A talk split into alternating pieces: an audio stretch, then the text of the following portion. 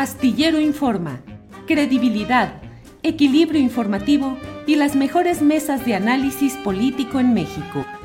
Vamos a remover las neuronas un poquito en un horario que no es el habitual de Jacaranda, pero hoy tuvo actividades profesionales y quedamos de acuerdo, eh, eh, actividades profesionales que no le permitieron estar unos minutitos antes, pero ya estamos aquí y está con nosotros mi compañera Jacaranda Correa, periodista y conductora de Canal 22. Jacaranda, buenas tardes. Hola, querido Julio, ¿cómo estás? Aquí me vas a ver en el fondo verde porque estoy en este, este estudio virtual, nomás que sin toda la parafernalia, así es que estoy verde, pero bueno, desde aquí saludo a toda la audiencia, a ti también, espero que, que todo, este, que todo marche bien para esta semana, querido Julio.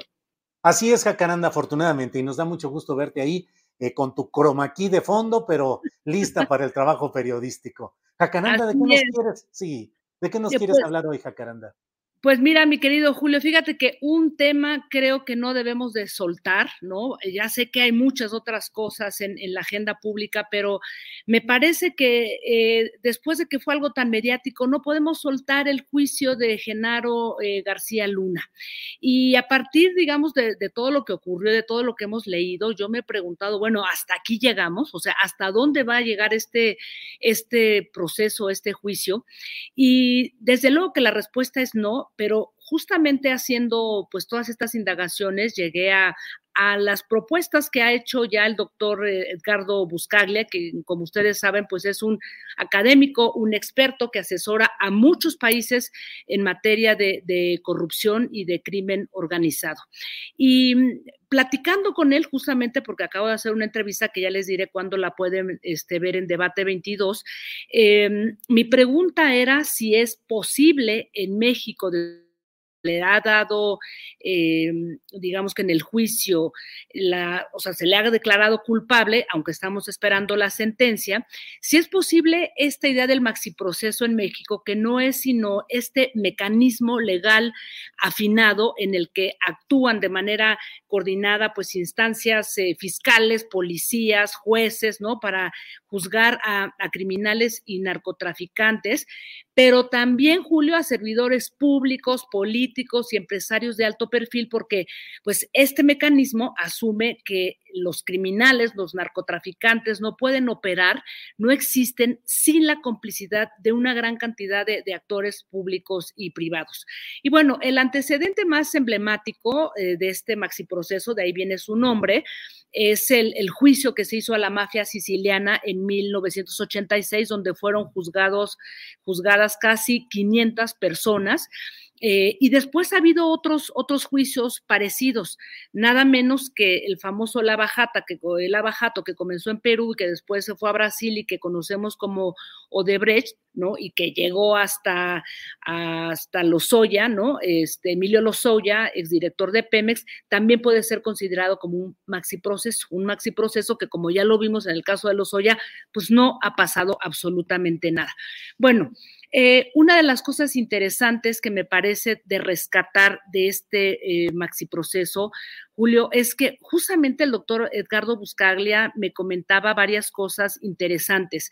México ya tiene un marco regulatorio muy importante con el que efectivamente se podría juzgar sin ningún problema a políticos, empresarios, servidores públicos. Ahí está, no se necesitan reformas, no se necesita nada, sino simplemente voluntad. El gran problema es que como, como, se ha insistido en muchas ocasiones y el mismo Buscaglia lo ha dicho, hay una suerte de pacto mafioso eh, en, el sistema, en el Estado este, mexicano, ¿no?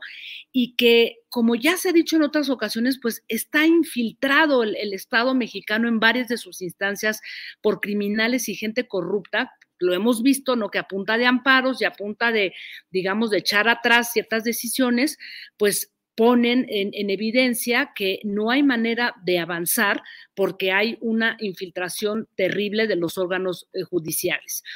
Y al parecer, la, salida, eh, me, decía justamente Buscaglia, es que eh, solamente hay dos maneras. Una, que la clase política que no está, por decirlo, infiltrada o que realmente está convencida de que esto tiene que parar, toque fondo o llegue a un umbral del dolor para que realmente encare este problema, pero no puede hacerlo si no es a partir de la confluencia de varias instituciones, esto que se ha llamado eh, el famoso pool antimafia, y que no es posible echarlo a andar sin el apoyo de la sociedad. Ahorita es a donde quiero llegar a este punto. En fin, eh, este, este tema del pool antimafia no e, es un mecanismo en donde se juntan, me decía Edgardo Buscaglia, y de hecho ha asesorado aquí al, a la fiscalía, e, eso es muy importante decirlo, ha asesorado a la fiscalía de cómo conformar un punto, un pool antimafia en donde convergen el SAT, la, la propia fiscalía, y algunas otras instancias en la que cada quien lleva una parte del, rompecabezas, se dedican a analizar, eh, no sé, el caso Genaro García Luna, a ver, eh, qué es lo que confluye desde el lado de, la unidad de, inteligencia financiera, qué es lo que confluye desde la fiscalía, qué es lo que confluye desde la parte, digamos, de, todo lo que tiene que ver con, con propiedades o fideicomisos que estuvieran por ahí contaminados, en fin.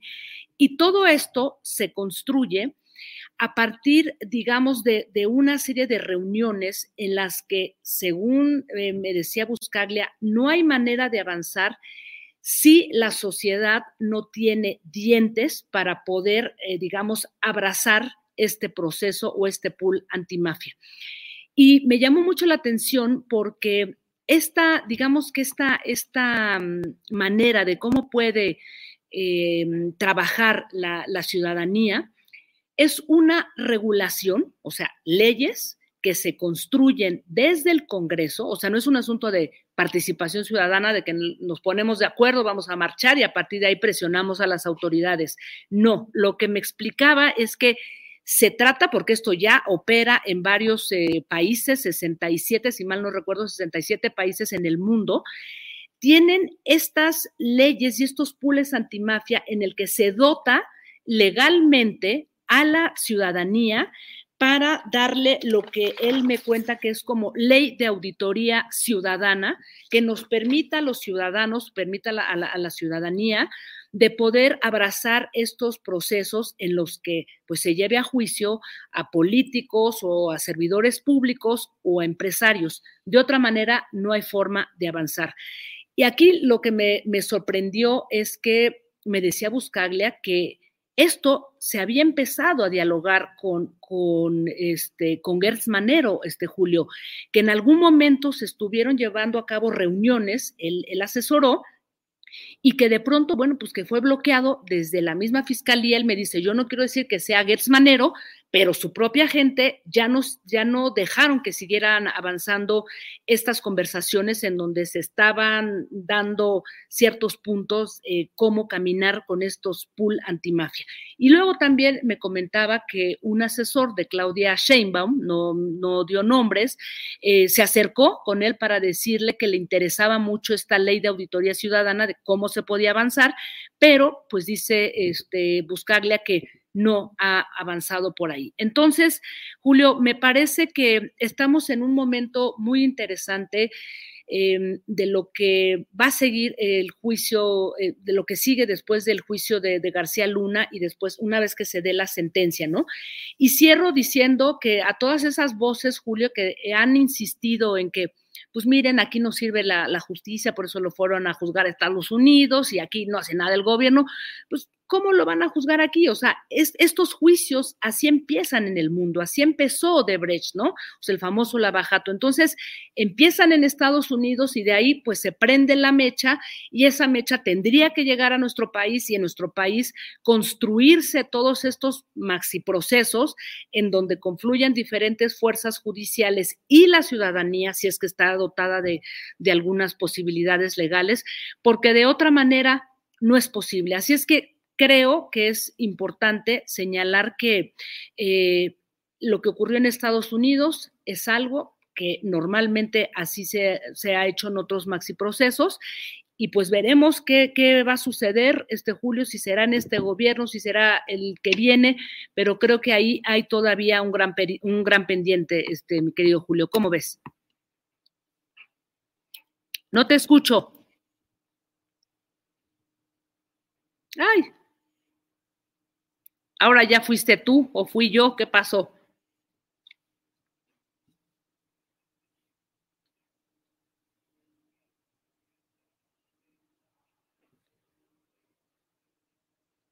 A lo mejor yo no te oigo, pero ¿me escuchan? A ver, le estoy escribiendo aquí a Adriana, ¿me escuchan? Ah, que dice que eres tú, mi querido Julio, es tu, es tu audio. Ahora te tocó a ti, ¿ya ves? Ahora me tocó, ¿ahí me escuchas? Ahí te escucho perfectamente. Ah, bueno, ya estamos, ya estamos. Perdón, se le acabó la pilita, mira, tú que sabes de esas cosas, se le acabó la pila aquí a la, al inalámbrico pero bueno, ya estamos aquí puestos. Sí, Jacaranda, muchas cosas que se necesitan en este tema de la eh, confluencia de factores que nos puedan permitir de veras procesos judiciales donde estemos confiados de que va a haber castigo a los culpables y que van a ir las cosas bien. Pero Jacaranda, pues estamos viviendo en México un declive enorme que ha implicado que no podamos estar eh, sino viendo cómo se van liberando algunos eh, presuntos responsables de crímenes atroces y finalmente no avanza nuestra expectativa de justicia, Jacaranda. Así es, ¿no? Y esa fiscalía que a mí me, me, impresiona, Julio, que, pues bueno, ha buscado asesoría, ha intentado varias cosas, pero pues nomás no vemos claro, este, mi querido Julio, creo que hay muchas cosas que resolver en este país, pero la justicia en este sentido me parece que es muy, muy importante, porque si en, nuestra sociedad no vemos justicia, pues no podemos creer en ella y estamos condenados a repetir actos de corrupción, o sea, de esta, de esta manera. Eh, y pues sí me parece muy preocupante, querido Julio. Así es que, bueno, quería yo traer a la mesa estas reflexiones y decirles que justamente vamos a tener, pueden ver la, la, entrevista completa con el doctor Edgardo Buscaglia el jueves 16 de marzo, si no me equivoco, si jueves 16 de marzo, para que la puedan ver ustedes completa en debate 22. De todas formas, yo la compartiría en mis redes. Y bueno, pues por lo pronto, Julio, ahí queda la, pregunta y la reflexión. Bien, Jacaranda, como siempre, muchas gracias por esta oportunidad de compartir eh, tu pensamiento, tus puntos de vista, que siempre son muy apreciados por el público. Así es que gracias, Jacaranda. Un abrazo, querido Julio. Bien, gracias. Para que te enteres del próximo noticiero, suscríbete y dale follow en Apple, Spotify, Amazon Music, Google o donde sea que escuches podcast. Te invitamos a visitar nuestra página julioastillero.com.